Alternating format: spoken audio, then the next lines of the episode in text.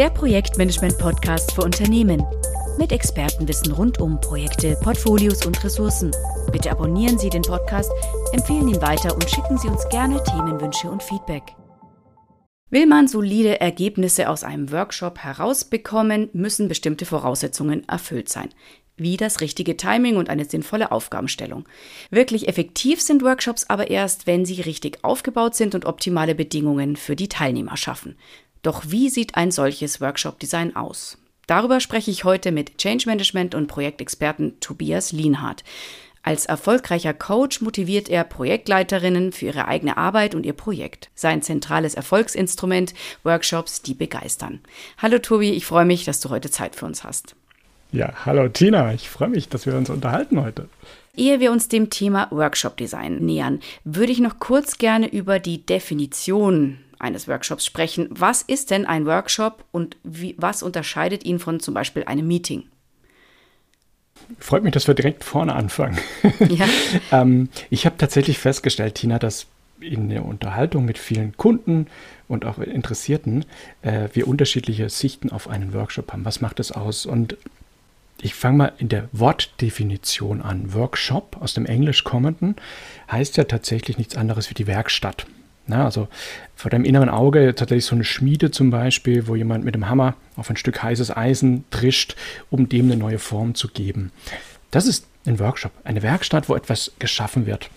Und äh, wenn man das nochmal in so einem Bild, in einer Metapher belässt, dann kannst du dir quasi vorstellen, dass in so einer Werkstatt natürlich nicht nur eine Person gearbeitet hat, sondern es gab eben Auszubildende, Lehrlinge, Menschen, die das gelernt haben und es gab auch den Meister, ähm, der die anderen dahin geführt hat, dass die künftig auch tolle Werkstücke erstellen können. Und ähnlich ist es auch bei mir, wenn ich von einem Workshop spreche, dass wir da Menschen dabei haben, die uns quasi leiten, die so einen Workshop eine Richtung geben, die einem helfen, wenn mal ein Problem auftaucht. Und dann gibt es auf der anderen Seite diejenigen, die tatsächlich anpacken und was tun. Mhm. Ein anderes Bild, was einem da auch ähm, oder mir gerne hilft, ist so ein Bienenvolk. Es sind viele Menschen gemeinsam, es sind viele Helferlein und Helfer, ähm, die was Wertvolles erzeugen, den Honig oder eben das Ergebnis von so einem Termin. Und noch ein drittes Bild, und dann reicht es mit Metaphern. ähm, wenn man sich so ein Segelboot vorstellt, da gibt es ja ganz verschiedene Rollen, die die Leute einnehmen. An den Seilen, an, am Ruder und sowas, am Steuer, ähm, Steuerrad. Das sind alles Leute, die in dem Augenblick eine gewisse Funktion innehaben. Und so ist es eben auch bei einem Workshop. Das ist ein Meeting, das so ein paar Grundmerkmale beinhaltet. Es gibt ein Ziel, auf das wir zusteuern. Mhm. Jeder, der beteiligt ist, der ist auch dabei, um aktiv etwas einzubringen, nicht nur zuzuhören. Ja, das ist ein Riesenunterschied zu einem Meeting. Bei dem Meeting sind Leute dabei und hören einfach nur zu. In einem Workshop sind alle, die dabei sind, von mir, wenn ich einlade, äh, aufgefordert, auch mitzuarbeiten. Sonst bräuchte ich die nicht. Und spannend ist dabei auch, dass ja die Leute, die so einen Workshop eingeladen ähm, werden, die holst du dazu, weil die gewisse Fähigkeiten oder gewisses Wissen haben, ähm, das du von denen rausziehen möchtest. Ja? Das heißt, jeder bringt was mit, was universell ist, auf seiner Schulter, in seiner Rolle. Und äh, dann kommt noch so zu einem Merkmal, was vielen gleichzeitig die größte Hürde, aber auch das, der größte Gewinn ist. Und zwar, ein Workshop wird für mich dadurch definiert, dass das inhaltliche Ergebnis, also das, was wir am Ende rausbekommen, nicht bekannt oder zumindest nur grob umrissen und vage ist. Also zum Beispiel, du lädst zu einem Workshop-Termin ein, weil du eine Roadmap mit deinem Team erstellen möchtest. Wie die Roadmap jetzt inhaltlich aussieht, weißt du nicht. Und es wäre auch blöd, das zu wissen, weil sonst bräuchtest du ja die Teilnehmer nicht. Ähm, das heißt, ein Workshop ist ergebnisoffen. Man hat zwar eine Richtung, wo die Reise hingeht, aber was da im Detail drin steckt und wie sich der Weg dorthin dann auch formiert, das kann ich nicht exakt vorherbestimmen. Sonst bräuchte ich ja die anderen nicht und deswegen hole ich mir deren Wissen, deren Fähigkeiten und deren Interaktion zusammen, um gemeinsam zu diesem Ziel hinzusteuern und es zu definieren. Wenn wir mal einen Blick auf die oder in die Unternehmen werfen, muss man sagen. Die geliebte Workshop-Kultur hat ja oft äh, nichts mit Begeisterung zu tun. Wir hatten ja am Eingangs gesagt, dass du dein Ziel ist es, ähm, Workshops äh, mit den Teilnehmern zu machen, die begeistern oder auch Begeisterung rüberzubringen, um einfach wieder einen ja, guten Workflow reinzukriegen und gute Ergebnisse zu erzielen und so weiter. Ist das der Grund, warum für dich Begeisterung so ein zentrales Instrument ist, weil eben gerade die gelebte Workshop-Kultur oft so dröge ist oder so, ähm, na, eigentlich die Leute sich nicht wirklich freuen, in einen Workshop zu gehen, sondern, äh, was muss ich da jetzt wieder machen? Ähm, ja, also das hat auf jeden Fall damit zu tun. Du, du sprachst gerade von der Workshop-Kultur. Ähm, ich gehe sogar noch ein Stück davor. Die meisten Unternehmen haben gar keine Workshop, die haben bestenfalls eine Meeting-Kultur. Ähm, und Workshops sind eher die Ausnahme ähm, sondern die Mehrheit der Leute verbringt ihre Zeit äh, im Business in den ein oder anderen Meetings. Und die sind tatsächlich sehr dröge. Also es ist meine eigene Erfahrung aus der Zeit damals als Berater, als ich bei meinen Kunden, ähm, ich sag mal, Meeting-Optimierung durchgeführt habe. Wir haben die, die Meeting-Landschaft der, der Unternehmen durchleuchtet und geguckt, wo können wir ansetzen. Und es war für viele Mitarbeiter tatsächlich sehr, sehr ernüchternd. Also die hatten sechs, sieben, acht Termine an einem Tag. Ähm, und es war ein ja, ein sehr ermüdendes Prozedere, sagen wir es mal so. Ähm, und das war eine Unkultur tatsächlich. Und äh, was für mich jetzt so ein großer Antrieb dabei ist, die Leute da tatsächlich wieder herauszuführen, zu sagen, die Zeit, die ihr gemeinsam verbringt mit anderen Menschen in einem Raum oder in einem virtuellen Meeting, äh, die kann man sinnvoller nutzen. Der Großteil von Meetings, äh, denen ich auch beiwohnen durfte oder musste, im vieler Fall sogar musste, ähm, die hätten ganz oft äh, auch eine E-Mail sein können. Ne? Den Spruch hast du vielleicht schon mal gehört. Und äh, das finde ich so wahnsinnig schade, weil alle immer sagen, sie haben keine Zeit. Aber dann kommt das nächste Meeting, äh, das wirklich wieder nur ein Zeitdieb ist. Und da einfach mit aufzuhören und zu sagen, wenn wir uns zusammentun, dann machen wir da auch was zusammen. Und dann ist das ein Workshop und kein klassisches Meeting mehr. Das ist für mich so der Antrieb. Und es kommt natürlich ein ganz pragmatischer Aspekt dazu. Ähm, wenn wir jetzt von Projekten sprechen, und du hast es im, im Eingang erwähnt, äh, wo bin ich stark oder wo habe ich viel Erfahrung gemacht in Change-Projekten. Also Transformationsprojekten von Unternehmen. Das sind meist intern geführte Projekte, vielleicht mal ein externer ähm, Berater dabei, der das unterstützt. Aber die Mehrheit der Ressourcen bei solchen Projekten sind interne Kolleginnen und Kollegen. Und die haben halt ganz oft diese gelebte Meetingkultur, mit der sie reinkommen. Und da jetzt auch, wenn man von Change spricht, eine neue Art von Zusammenkunft zu etablieren, das ist so der Schlüssel zum Erfolg, ähm, auch in meiner Berufswelt gewesen. Das heißt, wenn wir Projekte gemacht haben, dann war die Art, wie man sich getroffen hat, schon an sich ein Erlebnis, gemessen an dem normalen, ich sag mal, Daily Business der Leute.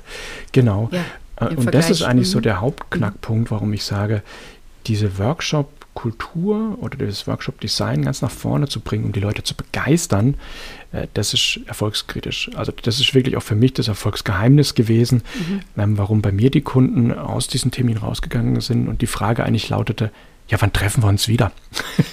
ähm, wann es weiter? Und das war so okay, gleichzeitig ein, ja, ein guter Indikator dafür, wir haben was richtig gemacht. Das war für die Leute ein Erlebnis.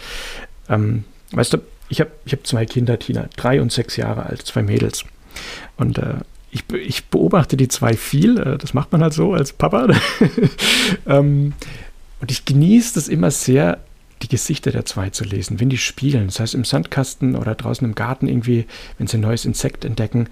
Und äh, da hat die Kleinste jetzt äh, gerade äh, diese Tage eine Sonnenbeterin im Garten entdeckt.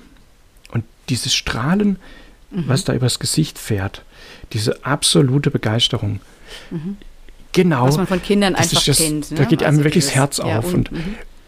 wenn du das jetzt vergleichst mit dem mhm. Erwachsenenleben im, im Beruf, das haben wir in der Regel komplett verlernt. Und irgendwie haben wir das alle angenommen. Erstaunlicherweise lässt sich das aber ziemlich einfach wieder zurückbringen in unser Berufsalltag.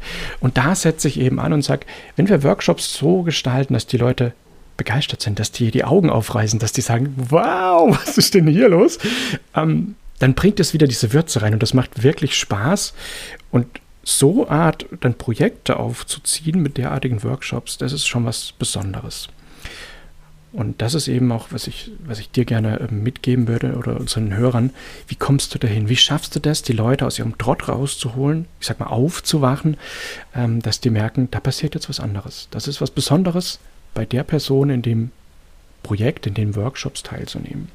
Das klingt äh, fast ja. zu schön, um wahr zu sein. Aber du hast, du arbeitest ja erfolgreich damit. Insofern ja. nehme ich dich jetzt einfach mal beim Wort, dass es möglich ist. Ähm, es gibt ja unzählige Möglichkeiten und Wege, Workshops durchzuführen. Es gibt ja einen Haufen Ansätze dazu. Woran merke ich denn, dass ich in einem guten Workshop sitze, jetzt mal mhm. ungeachtet mhm. des Labels, mhm. äh, der, der Methode, die da drauf klebt ähm, oder auch nicht? Also es gibt für mich als Teilnehmer so ein paar typische Indikatoren, ähm, die eher unterbewusst ablaufen. Das eine ist, wenn du während eines Termins nicht auf die Uhr guckst, ganz eindeutig, dann läuft irgendwas gut, weil du voll konzentriert dabei bist. Oder zweite Indikation, du guckst auch nicht auf dein Handy, weil du gerade aufmerksam zuhörst, mitmachst oder halt einfach gedanklich dabei bist. Ähm, woran du es selber an dir bemessen kannst, ist am Ende eines Termins, ähm, wenn du rausgehst und entweder selber ein Lächeln auf dem Gesicht hast oder in den Gesichtern deiner Kolleginnen und Kollegen merkst, die haben sich verändert. Die gehen hier glücklicher raus, als sie reingekommen sind. Und das sind alles für mich so typische Anzeichen als Moderator, wir haben es richtig gemacht. Ähm, ich bezeichne mich auch selber gerne in der Rolle als Facilitator. Äh, dieses Wort Facilitation aus dem Englisch kommend und heißt ja ermöglichen. Und da steckt für mich viel Wahrheit drin. Dieses gemeinsame Gestalten wieder zu ermöglichen, das ist was Besonderes. Und ähm, du hast eben gesagt, du nimmst mich beim Wort, das darfst du, weil man kann das tatsächlich entschlüsseln, wie man das hinbekommt. Ähm, jetzt nehme ich mal einer meiner bestehenden Kunden, der ist in einem Großkonzern aktiv, großes Unternehmen, die Unternehmenskultur ist eher statisch, sagen wir es mal so. Ja, und das ist der größte Knackpunkt ja, wie kriegst du jetzt gestandene Manager, mittleres und Top-Management dazu, in solchen Terminen auch mal aus sich herauszukommen, mal ein bisschen anderen Weg zu gehen und diese, diese konservative Anste Einstellung abzulegen. Und da eben anzusetzen und das dann mit kleinen Schritten hinzukriegen, dass die Leute mal vom Stuhl aufstehen, ähm, ihr Handy zücken aktiv, um damit äh, Spielchen zu machen oder sonst irgendwas. Und da so kleine scheibchenweise Schritte zu gehen, um das ein bisschen aufzulockern, das wirkt jedes Mal in genau diese Richtung. Die Leute gucken sich dann verdutzt an, lächeln vielleicht, ja, gehen nachher raus und haben irgendwie das Gefühl, oh, da war gerade was Besonderes. Und das ist es, ähm, also wo ich einfach diese Essenz rausgefunden habe und mit meinen Kunden durchgehe, welche Knöpfe musst du drücken, wie kriegst du das hin, damit dir das immer mehr gelingt. Interessanterweise ähm, habe ich festgestellt, das sind drei ganz einfache Knackpunkte. Und, und zwar diese, diese drei Knackpunkte, diese drei Geheimnisse, wie man einen guten äh, Termin oder einen guten Workshop designt, die hängen sehr von dir als, als Person ab. Das erste ist, ähm, wir spielen mit den Spiegelneuronen. Ja, das sind diese Synapsen in unserem Hirn, äh, die wir schon als Baby haben. Äh, wenn wir ein, kind, ein kleines Kind anlächeln, dann lächelt uns das ja in der Regel zurück, wenn es schon soweit ist. Und auch als Erwachsene haben wir ja diesen Spiegel, diese Spiegelneuronen noch und können die nicht abstellen. Das heißt, wenn du einen Raum betrittst, ein virtuelles Meeting oder eine, vor Ort in einem Termin und jeden Einzelnen persönlich begrüßt mit einem Lächeln, mit einem Blickkontakt, vielleicht auch ein Handshake, es geht ja jetzt wieder nach der Pandemie, ähm, dann hast du eine mhm, gewisse ja, Präsenz, die du dort einnimmst in, ich sage jetzt mal, dem Universum dieser einzelnen Person. Du wirst wahrgenommen, ah, da ist jemand. Ähm, und in dem Augenblick baut ihr eine Verbindung auf. Über diese Spiegelneuronen wird deine Grundeinstellung, fröhliches, offenes ähm, Dasein bei dem anderen wahrgenommen und der fängt an, mit dir in Resonanz zu gehen. Das kann der gar nicht verhindern. Ähm, das ist der erste Punkt, also mit dieser Präsenz wirklich aktiv zu spielen und auch das zu üben, wie kann ich von meinen Gegenübern wahrgenommen werden. Und der zweite Aspekt, der dann kommt, ist auf der gegenliegenden Seite bei der Person in diesem Meeting, dass diese Menschen aufmerksam werden für das, was jetzt gerade geschieht. Also für deinen Vortrag, für deine Inhalte, die du präsentierst, für die Dinge, die du einfach mit dem Team besprichst. Und die Aufmerksamkeit hochzuhalten, da gibt es Dutzende Möglichkeiten, wie ich unser Hirn darauf äh, ich sag mal, anspringen lassen kann, jetzt mich auf das zu konzentrieren, was da gerade abgeht. Das sind zum Beispiel Tonlagen, das ist die, die, die Haltung im Raum, das ist das Medium, was du nutzt. Ähm, das sind ganz verschiedene Aspekte, die du einfach aktiv üben kannst, damit die Leute, ja, ich sag mal, neugierig werden. Ja, das ist ganz einfach gesprochen. Und der dritte Baustein, damit so ein Workshop auch wirklich gut ablaufen kann, ist natürlich dann, und jetzt kommt zuerst die eigentliche Methode. Also wie baust du so einen Termin auf? Was hast du dir an Methoden zurechtgelegt, um die Leute zu aktivieren, um die Ideen sprudeln zu lassen, um die wieder zu verdichten und ein Ergebnis rauszugeben. Ähm, und diese Methoden, die kann man nachlesen, die muss man natürlich auch viel üben. Mhm. Interessanterweise die allerbesten Methoden, die man auch überall im Internet nachlesen kann, die bringen dir halt gar nichts, wenn du die Präsenz nicht hinkriegst und die Aufmerksamkeit der Leute nicht erreichst. Und das ist für mich so der Knackpunkt, wo ich sage, wenn ich einen guten Termin mache, dann spüre ich als Teilnehmer das eben auch, weil ich da total aufmerksam dabei bin und die Person, die mich durch den Tag leitet, eine hohe Präsenz hat. Das heißt nicht, dass die Men dieser Mensch, also dieser Facilitator oder die Moderatorin, die ganze Zeit auf der Bühne steht und alles durchkaut, aber immer dann, wenn es gilt, einen neuen Impuls zu geben oder eine neue Methode anzutriggern, dann bin ich da extrem aufmerksam, weil ich merke, da gibt jetzt gerade jemand einen Impuls rein. Und dann führt es mhm. interessanterweise äh, bei uns sehr sozialen Menschen automatisch zum Erfolg. Wenn wir alle so angesprochen werden und jeder in diesem Raum spürt, wir arbeiten auf ein Ziel hin, das Ziel ist bekannt und jeder bringt sich nach bestem Wissen und Gewissen ein, dann kommen da die erstaunlichsten Ergebnisse raus. Das funktioniert richtig mhm. gut. Genau. Ja, das ist halt einfach, wenn man dann 100 Prozent der Ressourcen, die man da sitzen hat, mhm. ähm, ja, vereint oder anknüpft an das Wissen. Ja. Genau, wenn man die aktivieren kann, ja.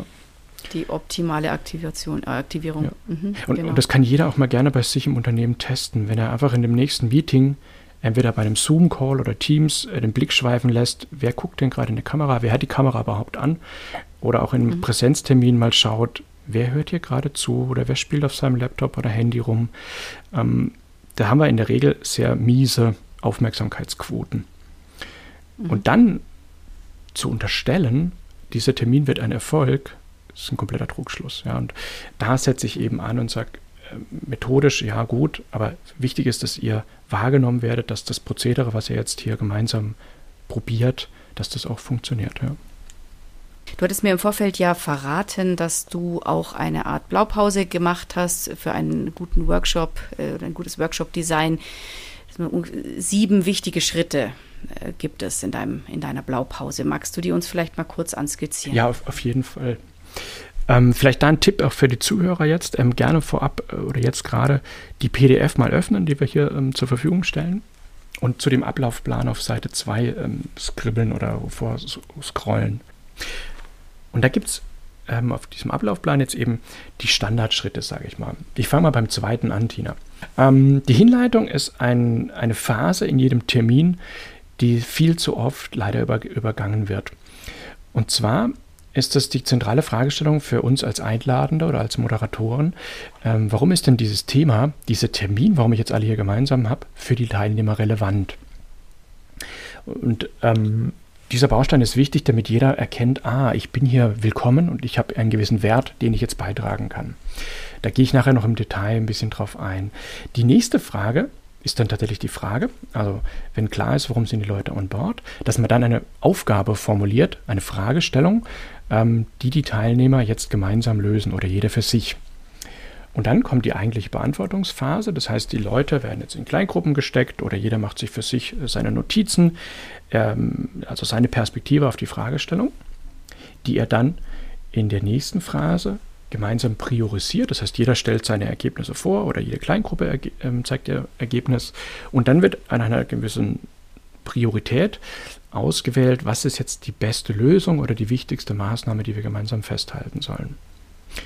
Dann gibt es noch den abschließenden Punkt, die sogenannte Zuweisung. Das heißt, dann muss die Gruppe auch äh, in Summe, also für sich gemeinsam klären, wer übernimmt diese Aufgabe jetzt oder welches Team von zwei Personen übernimmt diese Aufgabe. Und dann erst mit einem Danke und einer Verabschiedung ist dieser Termin zu Ende. Was ich am Anfang übersprungen habe, war jetzt dieser Punkt, den ich gerade eben erwähnt habe, mit diesem Lächeln, mit den Spiegelneuronen zu arbeiten. Mhm. Und da gibt es Dutzende Möglichkeiten. Ähm, ich empfehle dann auch gerne, und da können wir auch hier ähm, mal ein paar Links hinten dran hängen an unseren Podcast, mhm. Warm-ups. Ja. ja. also wie gelingt es dir in wenigen Minuten, ein, zwei bis fünf Minuten, ähm, die Leute wirklich ankommen zu lassen und sich sehr wohl zu fühlen in deinem Umfeld? Da hilft manchmal eine einfache Fragestellung.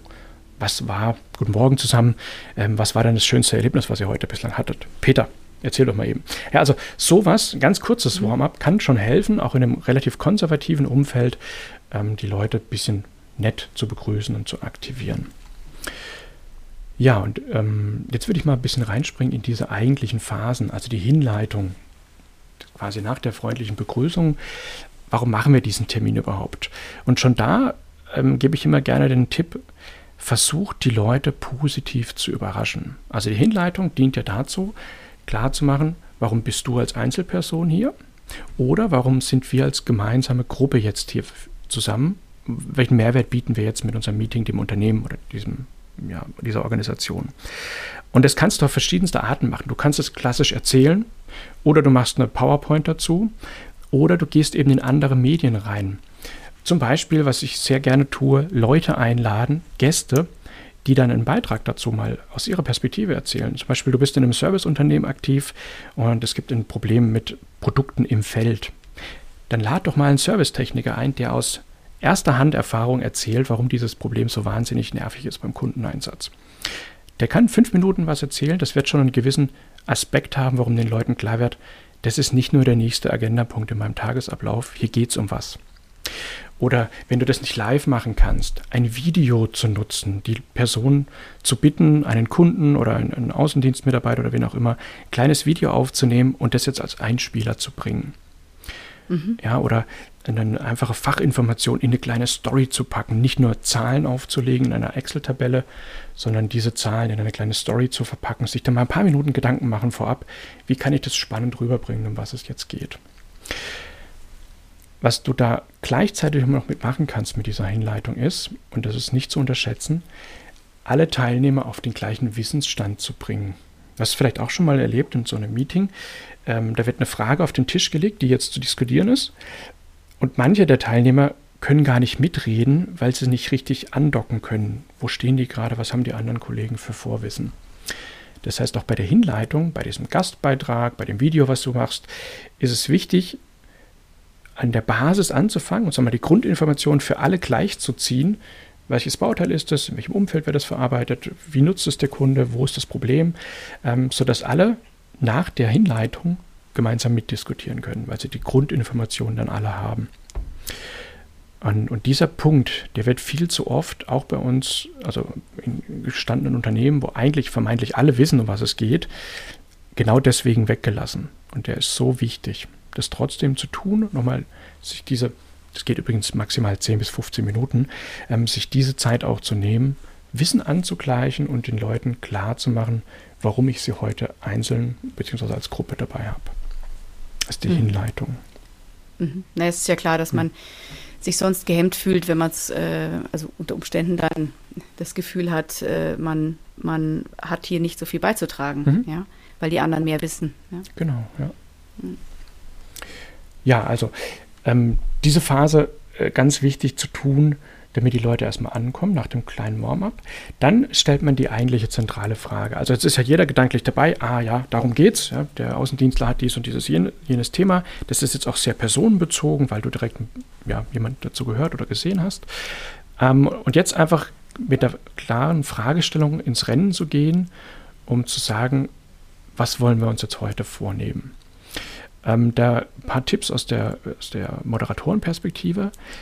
Idealerweise die Aufgabenstellung auch visualisieren. Also jetzt nicht nur auf der Tonspur zu sagen, ich würde jetzt gerne mit euch folgende Fragestellung klären, sondern das auch als Handout oder als zumindest auf dem Beamer äh, die Fragestellung visualisieren. Ähm, klare Vorgaben geben, wie viel Zeit bekommt ihr jetzt, ähm, wo sollt ihr das bitte notieren, eure Ergebnisse, welche Erwartung hast du jetzt an die Teilnehmer. Und an der Stelle dann eben auch herzugehen, um allen, ich sag mal, Charaktertypen gerecht zu werden, ähm, überlegen, hast du stille Teilnehmer dabei oder sind alle sehr extrovertiert? Das heißt, sind da welche dabei, die eher zurückhaltend sind und ähm, ja, lieber nicht sprechen, wenn die lauten, starken Charaktere den Mund aufmachen. Und da hilft eben, ähm, dass man eine Methode dann nimmt, die mit Kleingruppen oder Einzelarbeit auch anfängt. Da gibt es aus den Liberating Structures, ähm. Wer die noch nicht kennt, vielleicht hängen wir den Link hier auch dazu rein. Das ist eine mhm. Sammlung an tollen, ich, tollen ja. Methoden. Mhm. Ähm, da gibt es die sogenannte One-Two-For-All, ähm, eine Methode, die damit anfängt, dass jeder sich zu dieser Fragestellung im Stillen und alleine Gedanken macht, wie seine Lösung dazu aussehen würde, also wie die eigene Antwort aussieht. Da gibst du jedem mhm. Teilnehmer zwei bis vier Minuten, ähm, dass sich jeder Notizen macht. Dann hast du sehr, sehr viele Antworten in der Breite, weil das angenommen fünf bis zehn Teilnehmer, jeder macht sich ein, zwei ähm, Ergebnistypen, also Lösungen, die er sich notiert.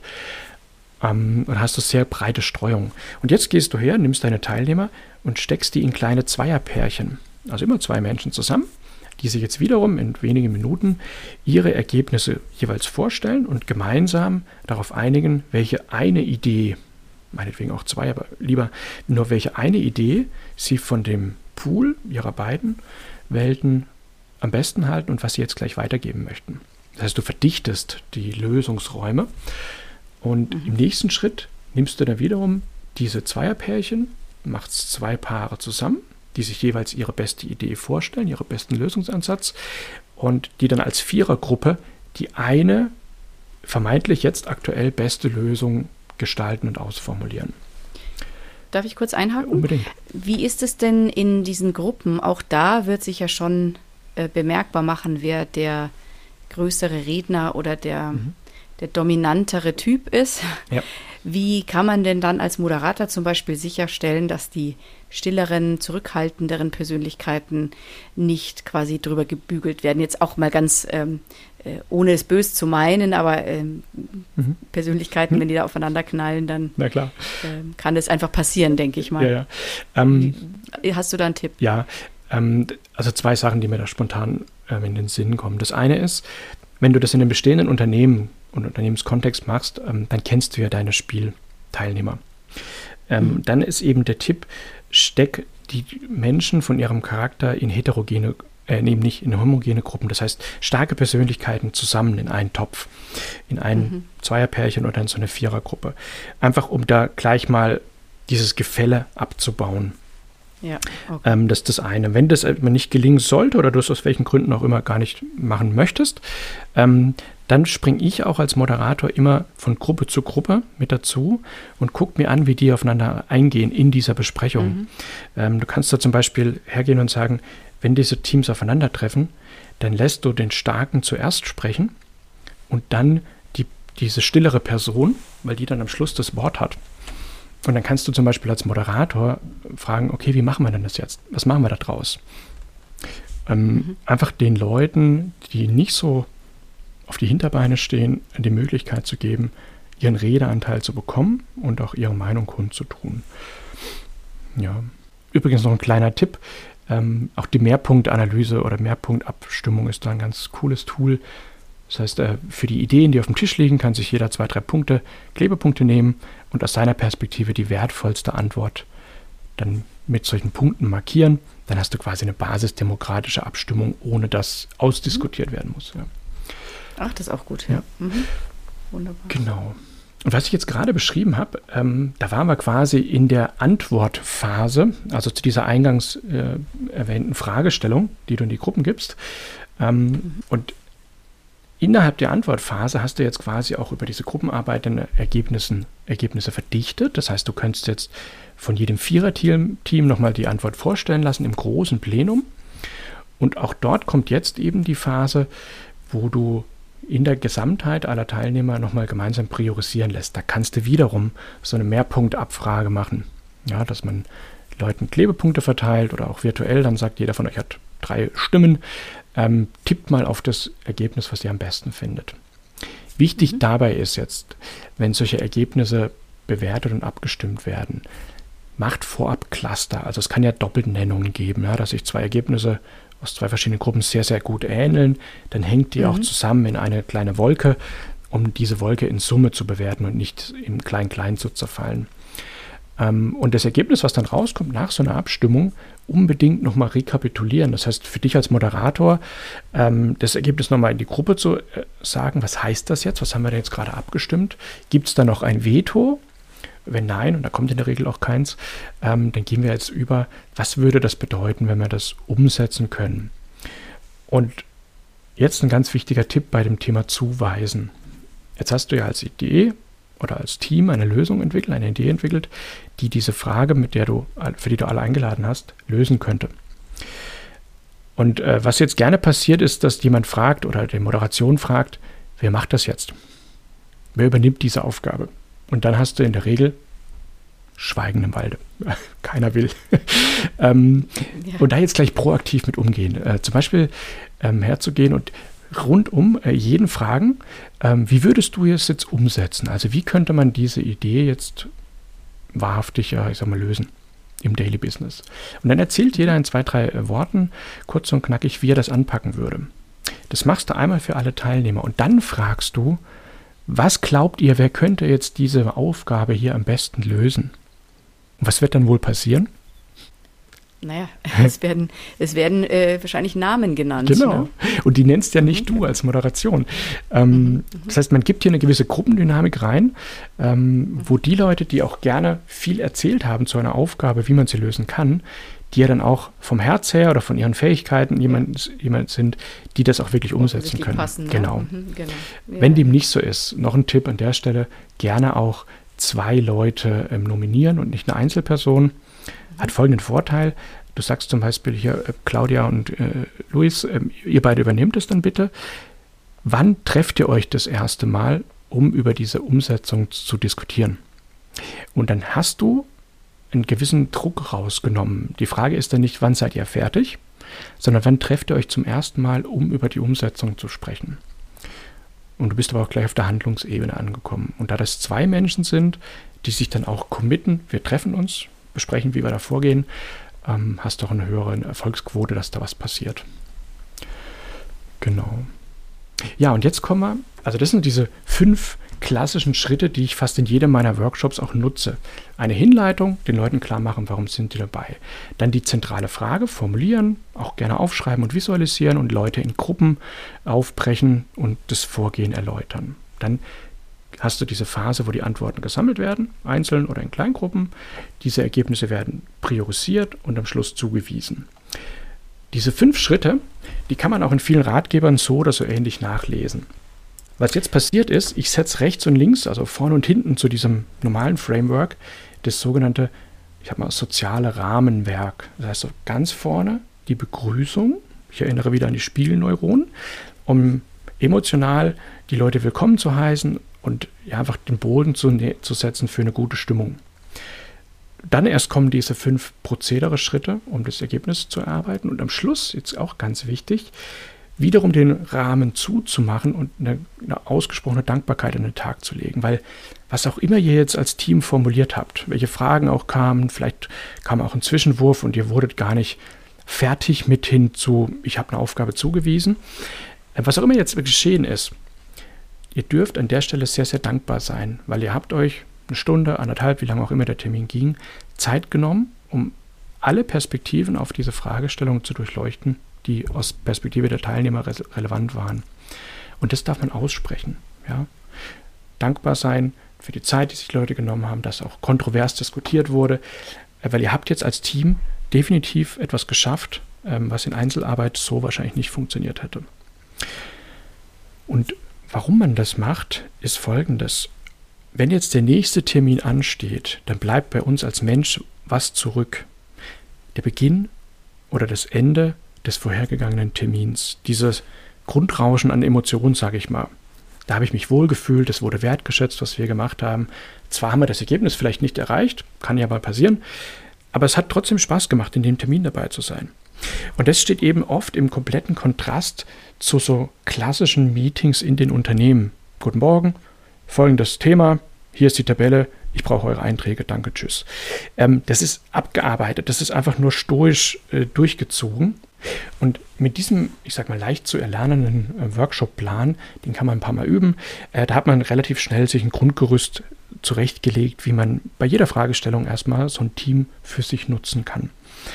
Und dann kommt ähm, das, was ich sagte mit dieser Präsenz und mit der Aufmerksamkeit der Teilnehmer, wo du jetzt nochmal methodisch ein bisschen spielen kannst. Also, wo man jetzt hergeht und sagt, damit dieser Team, Termin noch interessanter wird für die Leute, diese Begeisterung, dass du auch wirklich wecken kannst, da kommt jetzt methodisch so die Finesse und top. Das heißt, wenn man jetzt zum Beispiel ein Brainstorming macht, da machst du dieses Brainstorming nicht klassisch im Sitzen, auf einer Zurufabfrage zum Beispiel, ähm, sondern du lässt die Leute aufstehen. Du lässt sie im Raum durcheinander laufen und äh, sich gegenseitig pärchenweise treffen, um sich dort im Stehen ihre Ideen zu erzählen. Das hat eine ganz andere Dynamik.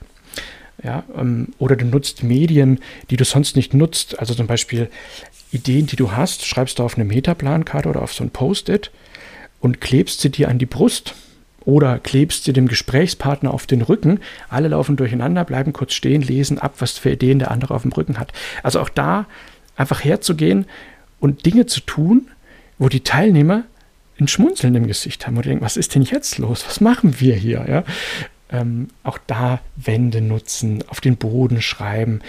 Ähm, ganz toll ist auch so eine Methode, die habe ich von der Barbara Messer kennengelernt, äh, die Wäscheleine.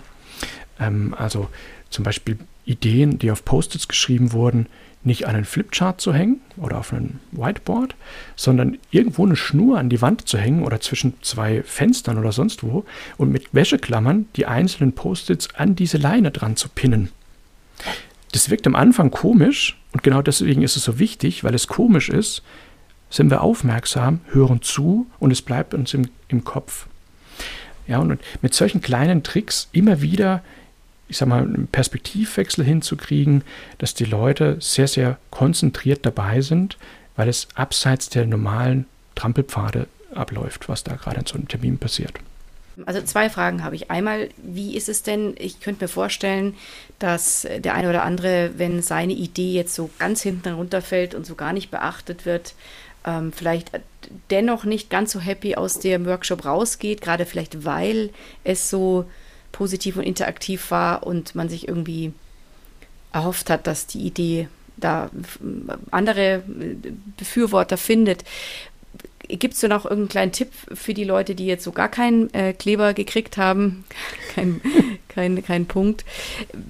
Sagst du dann noch was dazu oder lässt du das oder übergehst du das dann einfach oder, oder, oder fängst du die auf im, in dem Schlussplädoyer oder dem Schlussdankbarkeitsritual? Äh, dass du eben dann äh, die gesamte Wertschätzung einfach so stark ausdrückst, dass du dann die damit auch wieder auffängst, auch wenn deren Idee nicht aufgegriffen wurde. Gibt es da noch irgendeinen Trick oder Tipp, den du hast für die, für diese Menschen? Ja, ähm, aber ich würde vorne, weiter vorne ansetzen. Also wenn man so einen Termin moderiert, ähm, da liegt es ja zentral bei uns als Moderator oder Facilitator in dieser Rolle, die Menschen zu beobachten. Wie interagieren die und was passiert da? Und wenn da jemand unzufrieden ist, dann nimmst du das hoffentlich nicht erst am Schluss wahr. Ähm, und da würde ich dann tatsächlich relativ früh schon versuchen, sowas aufzunehmen. Das muss manchmal ähm, gar nicht sein, dass dann der Person geholfen wird, ihre Idee durchzubringen, ähm, sondern das nur zu thematisieren. Also auf jemanden zuzugehen, zu sagen, Klaus, ähm, ich sehe, irgendwas passt dir nicht, du wirkst ein bisschen demotiviert, abwesend, ähm, ernüchtert. Ähm, was ist los? Ja, und nur das aufzunehmen und mit der Person schon ins Gespräch zu kommen, kann durchaus helfen, ähm, dass die Menschen sich gewertschätzt, respektiert fühlen, ähm, auch wenn sie ihr Ziel nicht erreicht haben, dass ihre Idee umgesetzt wird, sie fühlen sich wahrgenommen. Ähm, das kann schon manchmal ausreichen. Wenn ihr in der Gruppe mehrere Leute habt, die zum Beispiel sagen, Mensch, da ist uns was durch die Lappen gegangen, ganz wichtiger Punkt, ähm, dann auch da vom eigentlichen Fahrplan kurz abweichen und das in die Gruppe spielen und zu sagen, ähm, ich sehe hier drei, vier Leute, die sind relativ unzufrieden. Lasst uns mal kurz reflektieren, was jetzt los ist. Ähm, ich spreche dann immer davon, in, dem, in die Metaebene zu gehen. Ähm, also nochmal kurz Vogelperspektive einnehmen. Was machen wir eigentlich gerade? Ähm, was ist unser Ziel? Warum seid ihr jetzt so unzufrieden? Was ist los hier? Mhm. Weil ähm, auch da will ich wieder die Perspektive einnehmen für alle wir machen das hier nicht ähm, des Workshops wegen, sondern weil wir uns die Zeit nehmen, um gemeinsam die bestmögliche Lösung zu entwickeln. Und wenn jetzt da eine Gruppe oder Einzelpersonen dabei sind, die das Gefühl haben, es ist nicht die bestmögliche Lösung, dann läuft vielleicht was schief. Entweder wir haben was Wesentliches übersehen als Gemeinschaft ähm, oder jemand hat eine andere Perspektive, die vielleicht auch falsch ist. Ja, dann helfen wir der Person, die zu überwinden. Ähm, aber wenn wir das nicht machen, dann haben wir eigentlich Ziel, das Ziel verfehlt von dieser Veranstaltung. Ja, also es geht ja schon darum, alle mitzunehmen und als Gruppe das bestmögliche Ergebnis zu erzielen. Ja. Mhm. Jetzt haben wir schon über einen sozusagen Sonderfall gesprochen. Gibt es noch bestimmte Geschichten, auf die man besonders achten sollte, Elemente dieses Workshops oder, oder, oder Reaktionen von Teilnehmern ähm, oder bestimmte Stolperfallen, in die man nicht tappen sollte? Hast du da noch vielleicht was, was du uns mitgeben kannst? Ja, ähm, vielleicht fange ich da auch nochmal vorne an. Also ich glaube, die erste Stolperfalle, die viele haben, ist ja, äh, jetzt hier für unsere Zuhörer, klingt alles ganz schön, aber wie soll das bei uns funktionieren? Ja, also ähm, der erste Schritt überhaupt mal zu tun, einen sehr interaktiven Workshop aufzusetzen, bei dem auch Methoden genutzt werden, die man sonst nicht nutzt. Ähm, das hat nämlich zwei Schwierigkeiten. Das eine ist, man muss ja eine gewisse Kompetenz haben, ähm, eine Gruppe so zu führen. Das muss man lernen. Das wird uns in den seltensten Fällen, auch mir nicht, ähm, in die Wiege gelegt. Das habe ich mir erarbeitet. Ähm, und da einfach in kleinen Schritten der Tipp anzufangen. Ähm, das nächste Meeting sehr aktiv und bewusst die Leute zu begrüßen. Sehr aktiv und bewusst die Fragestellung ähm, zu formulieren oder auch diese Hinleitung, von der ich gesprochen habe. Das reicht dann schon. Ja? Beim nächsten Meeting nochmal einen Schritt draufsetzen. Also da Salami-Taktik-mäßig sich vorzuarbeiten. Ähm, genau, und der zweite Punkt ist ja eben, du kannst deine Teilnehmer ja auch, Teilnehmer auch nicht überfordern, indem du sagst, jetzt machen wir plötzlich kein klassisches Meeting mehr, sondern wir setzen uns im Stuhlkreis oder auf den Boden im Kreis, äh, auf Kissen drauf und, und, und, Rücken, genau und, und fangen an zu singen oder sonst irgendwas. Ja, also mhm. so esoterisch angehauchte Geschichten, das kannst du vergessen. Ähm, man muss auch die Teilnehmer da eben hinführen, dass sie von Mal zu Mal sich mehr öffnen in so einem Termin. Und auch der Aspekt ist ganz, ganz wichtig, weil äh, viele, die sowas zum ersten Mal machen, haben genau davor Angst. Was passiert denn, wenn ich jetzt die Leute bitte aufzustehen zu einem Meeting, wenn einer von den starken oder Managementpositionen sagt, was ist das denn jetzt für ein Scheiß? Ja, was machen wir denn hier? Mhm. Ja, ich bin doch hier nicht zum Rumeiern. Ähm, und da eben die Leute langsam hinzuführen und die, von Woche zu Woche oder von Termin zu Termin ein bisschen kreativer zu werden. Und da bin ich jetzt auch schon ähm, bei dem ersten Knackpunkt. Was kann sonst so schief gehen? Du hattest ja gefragt, was sind da so Herausforderungen oder Hürden? Immer höre ich oder immer wieder höre ich, dass die Leute davor Angst haben, dass Leute, also Teilnehmer, sagen, sie wieder sprechen. Sie wollen diese Übung nicht machen, sie wollen bei dieser Methode nicht äh, mitführen, äh, mitspielen und so weiter. Und da sind wir eben auch schon bei der Lösung äh, tatsächlich einmal die Salamitaktik, Entwicklung äh, dieses Prozederes. Und das Zweite ist, die Stakeholder, also jede einzelne Person, sehr genau im, im Vorfeld sich zu überlegen, wer ist das, wie steht die Person dazu, wie bei einem klassischen Projektmanagement, so eine Stakeholder-Analyse zu machen. Auch in diesem Plan, ähm, den wir hier zum Podcast mit anbieten, steht das ja drin. Das ist einmal der Wissensstand der Teilnehmer. Also bei der Hinleitung muss man ja gucken, dass ich das Wissen angleiche, damit alle die Frage beantworten können. Und äh, dort ist auch mit drauf die Frage nach der Einstellung der Teilnehmer zu Workshops oder zu diesem Thema im, im Allgemeinen. Und da ist es jetzt leider so, äh, dass man da ein bisschen Aufwand reinstecken muss. Heißt, ähm, wenn du zum Beispiel so eine graue Eminenz hast, eine sehr erfahrene Person, die lange im Unternehmen ist und auf deren Meinung viel gebaut wird. Wenn du so eine Person im Workshop als Widersacher hast, äh, da wird es ganz dünn. Ja, dann kann das wirklich schwierig werden. Deswegen vorab das Gespräch suchen mit dieser Person, zu sagen, du, ich würde gerne nächste Woche was anderes mal machen. Ich probiere da mal gerne was aus. Ich brauche deine Hilfe. Ich würde dir mal kurz offenlegen, was ich da in dem Termin machen will. Und dann das wirklich mit der Person durchsprechen und um aktive Unterstützung bitten. Die allerwenigsten schlagen dir das aus. Und da gibt es dann auch ganz tolle Überraschungen. Also bei meinem letzten Arbeitgeber ähm, war ein Vorstandsmitglied, die Anna Biesenthal, ähm, die war da so offen dafür, dass die zum Beispiel auch gesagt hat, Mensch, ja klar, da komme ich auch äh, vorab nochmal rein und da können wir auch meine Rolle nochmal aktiv nutzen. Da hat die sich zum Beispiel in einem einen Meeting verkleidet als Kapitänin mit so einer Kapitänsmütze auf und haben am Anfang nochmal klar so eine Art Sketch ähm, abgehalten. Wir sitzen jetzt alle hier im gleichen Boot und wollen eben unser Ziel ähm, mit allen Matrosen und so erreichen. Ähm, und sowas ist dann für die Teilnehmer ein wahnsinniges Aha-Erlebnis. Mhm. Ähm, das prägt sich auf jeden Fall das ein. Das prägt ne? sich ein, also. genau. Und das ist dann mhm. auch was, wo mhm. A, die Angst nimmt. Wir können ja auch mal anders verhalten als klassisch. Und es ist noch einen zweiten sehr, sehr wichtigen Aspekt. Ähm, du hast sowas nachher auch in den Kaffeeküchen als Gesprächsthema. Hast du mitgekriegt? Die Anna hat sich als Kapitän verkleidet in dem Zoom-Call. Was hat die gemacht? Ja, und äh, das ist gleichzeitig dann halt auch so eine Art äh, Werbemaßnahme äh, für die interne Kommunikation zu deinen Meetings, zu deinem Projekt. Genau. Wenn wir jetzt diese ganzen Schritte beachten, gibt es dennoch vielleicht bestimmte Dinge, auf die ich besonders achten muss oder wo ich, wo so typische Stolperfallen passieren können, weil man einfach äh, noch nicht so drin ist im Thema mhm. oder es noch nicht so geübt hat. Ja, genau. Ja, auf jeden Fall gibt es da Stolperfallen. Also ich glaube, die größte Stolperfalle ist überhaupt mal gar nicht anzufangen. Jetzt auch für unsere Zuhörer hier. Ähm, die größte Herausforderung ist oft diese Hürde zu nehmen, einen derartigen Workshop, der sehr interaktiv und vielleicht auch lustig ist, ähm, bei sich im Unternehmen durchzuführen. Worin liegt das? ähm, die wenigsten von uns lernen diese Kompetenz, diese Moderationskompetenz zu entwickeln. Man kriegt es einfach nicht mit. Also jetzt, wenn du äh, Fachausbildung hast oder auch Projektleitung mal dir angeeignet hast, dann lernst du das selten, wenn überhaupt. Ähm, und da herzugehen und sich selber den Druck zu nehmen, ich habe jetzt diesen Workshop-Plan vom Tobias, den probiere ich jetzt mal komplett aus, wird schon schief gehen, dann wird er auch schief gehen, das, was nicht schlimm ist. ähm, ja. Aber ähm, tatsächlich mal klein, klein anzufangen, zu sagen, beim nächsten Termin packe ich mir jetzt zum Beispiel mal raus, sehr aufmerksam die Begrüßung zu gestalten. Also mit einem Lächeln reinzugehen, jeden Teilnehmer, jede Teilnehmerin persönlich mit einem Lächeln und Handschlag zu begrüßen und so dieses soziale Rahmenwerk zu bilden, dass sich die Leute willkommen heißen. Beim nächsten Termin gehe ich einen Schritt weiter. Dann baue ich mir diese Hinleitung zur Fragestellung, zum Sinn und Zweck des Termins ein. Ja, also ich mache dann so einen Vortrag oder ich hole einen Gast ähm, rein, der ein kurzes Plädoyer halt, hält zur eigentlichen Thematik und so weiter und so fort. Und auch da einfach sukzessive diese Kompetenz zu entwickeln, wie kann ich so einen Workshop gestalten. Ähm, und auf der anderen Seite für die Teilnehmer in deinem Unternehmen gibt es ja diese gesetzte Unternehmenskultur, die nicht niedergeschrieben ist.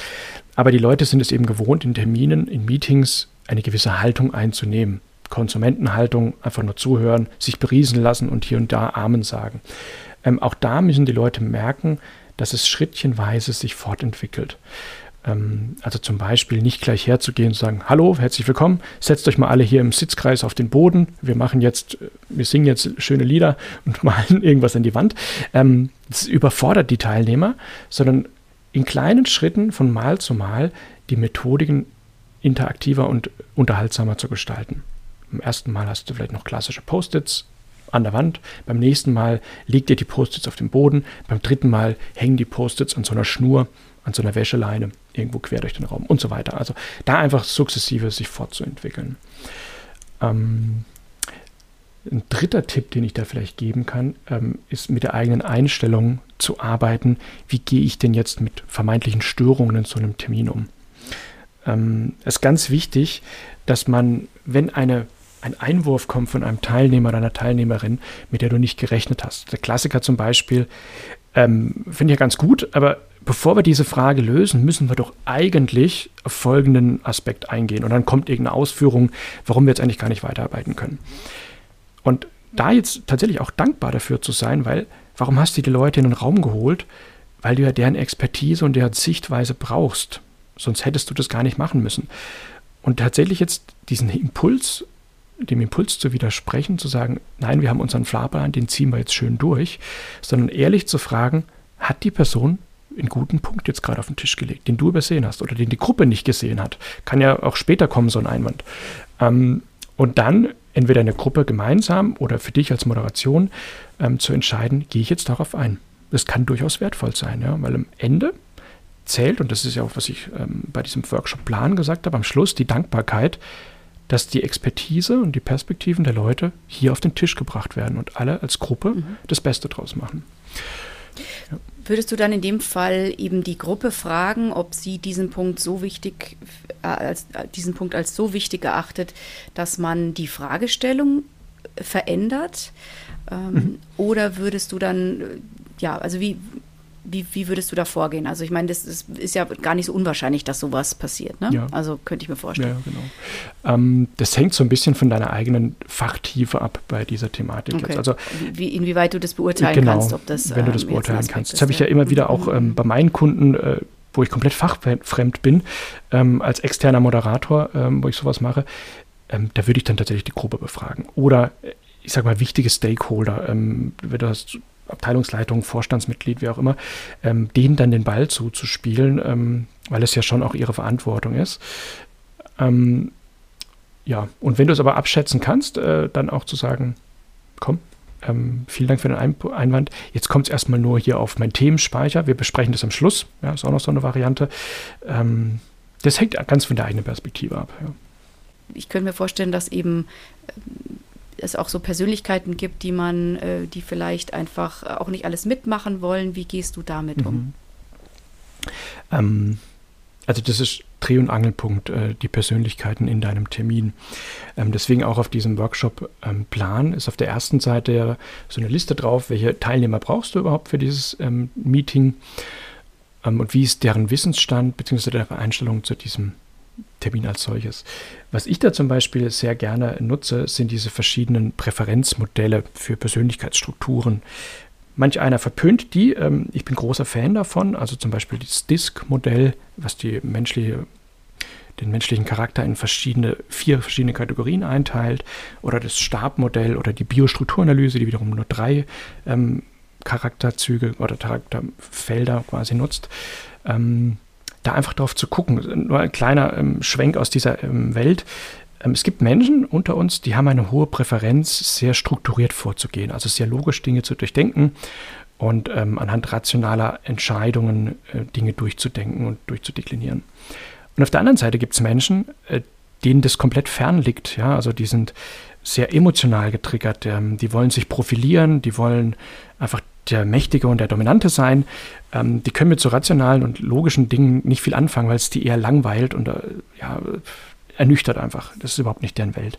Und solche Charakterschläge einfach erkennen zu können und entsprechend dann auch in der Methodik, die du anwendest, denen eine entsprechend geeignete Methode an die Hand zu geben. Also wenn du jemanden hast, der so extrovertiert ist und diese Machtposition auch gerne innehat, dann nutzt es doch. Also für Gruppenarbeiten diese Person dann gleich zu nominieren. Übrigens hier, die Gabi, äh, die wird gleich das Thema dann vorstellen dürfen. Ja, dann hat die ihre Showbühne. Oder jemand, der sehr logisch ist, zu sagen, Mensch, könntest du nicht hier das Ganze durchprotokollieren? Ja, könntest du nicht für uns die Auf Aufzeichnung machen oder so weiter. Also damit auch einfach aktiv zu spielen. Warum das so wichtig ist, übrigens auch bei dem Workshop-Plan, ähm, man muss sich ja selbst die Freiheit einräumen, in so einem Termin auf die verschiedenen Charaktere und deren Einwände einzugehen. Gerade hatten wir das Thema was mache ich, wenn da eine Frage kommt, mit der ich nicht gerechnet habe? Deswegen ist auch in diesem Workshop-Plan drin, dass man vom Ziel her ähm, sich zwei Grundmeilensteine setzt. Das eine ist das sogenannte Optimalziel. Du denkst ja in der reinen Theorie dir durch, wie der Termin laufen wird ähm, und weißt aber, dass es durchaus Einwände geben wird, äh, die dich aus der Spur werfen, was völlig in Ordnung ist. Deswegen sage ich gerne, leg dir auch ein Mindestziel fest. Beispiel, du rufst deine Gruppe zusammen, ähm, um eine Roadmap zu erstellen. Also wie geht jetzt dieses Projekt die nächsten sechs Monate weiter? Ähm, das könnte das Optimalziel sein, dass die Roadmap erstellt ist, äh, mit allen Meilensteinen, die ihr so braucht und vielleicht schon eine grobe Definition, was hinter den Meilensteinen als Definition of Done so drin steckt. Jetzt kann aber sein, in deinen 90 Minuten oder 3 Stunden Termin wird irgendwas passieren. Ähm, deswegen formulierst du auch ein Mindestziel Vielleicht schaffen wir es nicht, äh, die Details der jeweiligen Meilensteine auszudeklinieren. Aber vielleicht schaffen wir es wenigstens, einen groben Fahrplan aufs Papier zu bringen, dass wir wissen, in welcher Sequenz wollen wir das Thema zerlegen. Ähm, und es hilft einem enorm, diese Variabilität nachher in der Moderation auch nutzen zu können den Druck, sich selbst Und sich auch nicht zu sehr verkrampfen, genau, oder? Dass ja. man nicht auf ein bestimmtes Ziel unbedingt genau. äh, hinarbeiten muss, ja, oder beziehungsweise ein, ein bestimmtes Ergebnis heraus äh, ja, haben muss, ja. genau. Dann, Und da kommt, genau. da kommt übrigens noch ein ganz wichtiger Tipp, Tipp für die Moderation, wenn man so einen Termin einlädt. Die, äh, das Ziel und die Agenda, die du rausgibst an deine Teilnehmer, unbedingt sehr wichtig, äh, das auch gerne vorab per Agenda teilen, so grob und vage formulieren, dass die Leute eine Idee bekommen, was wir machen werden aber dass du diese Flexibilität auch noch hast. Ja. Im Ergebnis. Im Ergebnistyp, ja. genau. Mhm. Eine Frage, die mich noch interessiert, mhm. wenn du sagst, immer gerade der erste Punkt ist so wichtig, die richtige Begrüßung und die Spiegelneuronen, mhm. dieser Punkt. Es gibt ja Tage, da äh, steht man mit dem linken Fuß auf oder es ist Montag oder ich weiß nicht, es gibt ja tausend Gründe, dass man mal irgendwie nicht so energiegeladen oder motiviert ist. Ja. Ähm, wie schafft man das dann, wenn man jetzt weiß, man hat einen Workshop vor sich, wirklich Begeisterung auszustrahlen, beziehungsweise auch diese, diese motivierende, positive Art aufzutreten. Mhm. Wie, wie gibt es da einen Tipp für dich? Was mache ich, wenn ich einen schlechten Tag habe und ich habe einen Workshop? Ja.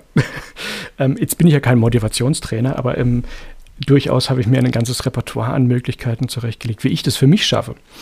Ähm, also für mich ist zum Beispiel ein ganz wichtiges Element ist die Musik. Wenn ich morgens aufstehe und habe schon ein gutes Musik Musikstück im Ohr, zum Klingelton zum Beispiel schon, wenn ich dann, wenn der Wecker geht, ähm, dann ist bei mir so, so, eine Grundrichtung eingeschlagen für den Tag. Ähm, das nutze ich auch vor Terminen. Also du erlebst mich, wenn ich hier eine versteckte Kamera hätte, ähm, vor wichtigen Terminen und Workshops ähm, tatsächlich ich tanze vor meinem Laptop und singe laut mit. Und also wie so ein Autofahrer, der auf der Autobahn sich unbeobachtet fühlt, äh, so gehe ich zu Hause manchmal vor meinem Homeoffice, äh, in meinem Homeoffice-Studio ab. Ähm, das kann nicht jeder. also allein, weil er im Großraumbüro sitzt. Ähm, aber da eben so die klassischen Tricks anzuwenden, was gibt dir Kraft? Ähm, vielleicht ist es auch mal kurz rauszugehen, äh, Minuten um den Block zu laufen, frische Luft zu atmen und Gedanken fließen zu lassen, während ich spaziere. Ähm, oder ähm, auf Toilette zu gehen, vor den Spiegel zu stehen und sich selbst anzugrinsen. Ja, solche Geschichten. Äh, da gibt es viele, viele Tipps. Ähm, für mich ist es die Musik. Ähm, deswegen mache ich auch das Business Dancing alle Woche, ähm, weil ich da wahnsinnig Energie rausschöpfe und es mir einfach Power gibt. Wenn es mal nicht gelingt, Tina, auch da, äh, wir sind alle Menschen, auch das offen anzusprechen. Also das ist echt interessant, wie gut das manchmal funktioniert. Ich hatte auch schon Termine und Schulungen, ähm, wo ich morgens reingehe und sage, Leute, heute habt ihr echt Pech. Ich habe einen Scheißtag. Guckt mein Hemd an. Ich habe mir vorher noch bei der Autofahrt hierher das, den Kaffee übers T-Shirt gekippt.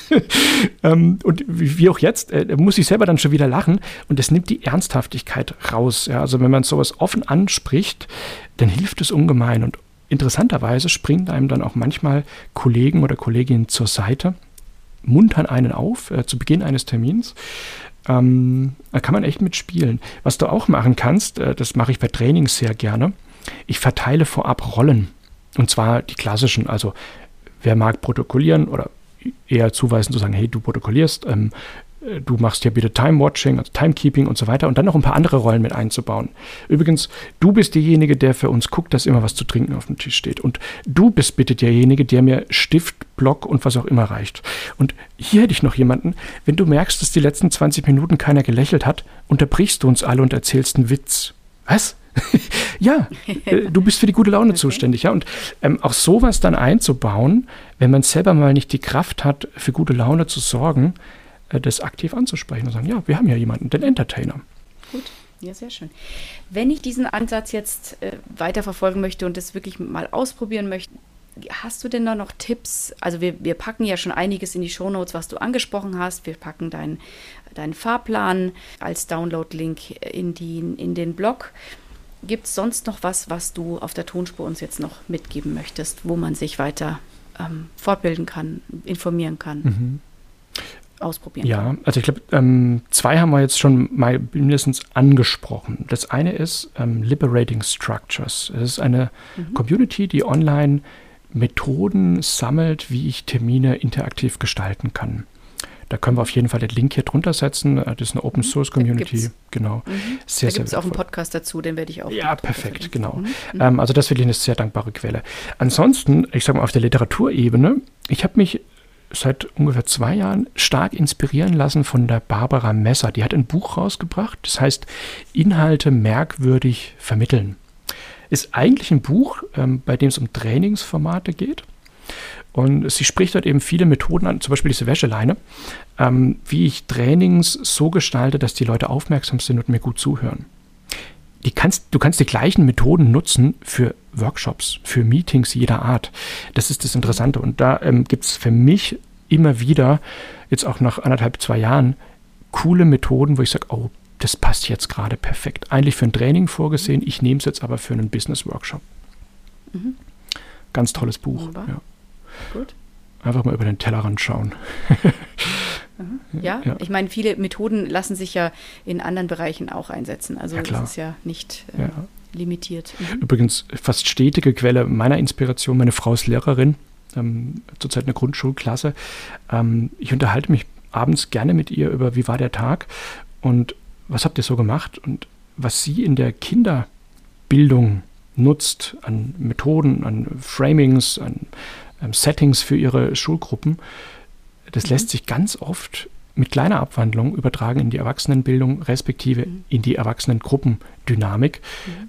Äh, da gibt es selten was, wo ich sage, das passt gar nicht. Ja, ist echt erstaunlich. Also zum Beispiel mhm. so Methoden, um einen Termin nochmal reflektieren zu lassen. Das, wie nennt es sich das gleich nochmal? Spiral Journaling. Also du machst ein Papier, machst ein großes Kreuz drauf und setzt dann in der Mitte dieses Kreuzes den Stift an und drehst quasi so Schneckenkreise von der Mitte mhm. durch die jeweiligen vier Quadranten. Und während du das machst, ganz, ganz eng. Also die Aufgabenstellung ist möglichst eng, diese Kreise aneinander zu wickeln.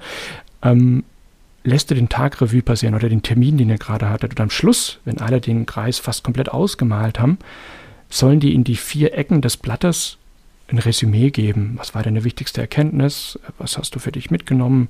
Äh, was war der wichtigste Stolperstein? Was auch immer. Also, ähm, aber diese Stillarbeit, einfach mal einen Kreis zu malen und sich aufs Malen zu konzentrieren, hilft ungemein, wieder runterzukommen und sich zu konzentrieren. Macht man mit Kindern. Ja, und auch eine andere Hirnareale da zu aktivieren, ja, ne? die dann genau. äh, emotionale und interessanterweise, ich dachte, ich habe da was Neues entdeckt, habe danach gemerkt, ach, das gibt es schon in der Erwachsenenbildung.